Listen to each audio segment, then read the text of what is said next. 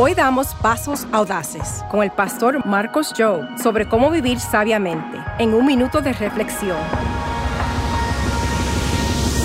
Actualmente vivimos en un tiempo que estamos más conectados que ningún otro tiempo en la historia de la humanidad, a través de redes sociales, Facebook, Instagram, Twitter, rodeados de gente, pero aislados. Nosotros necesitamos un encuentro con Dios, con la presencia del Dios viviente, para sentirnos no aislados, sino conectados con Dios. Escuchamos a Marcos Joe, presidente del Instituto Bíblico Muri. Obtén más información en pasosaudaces.org.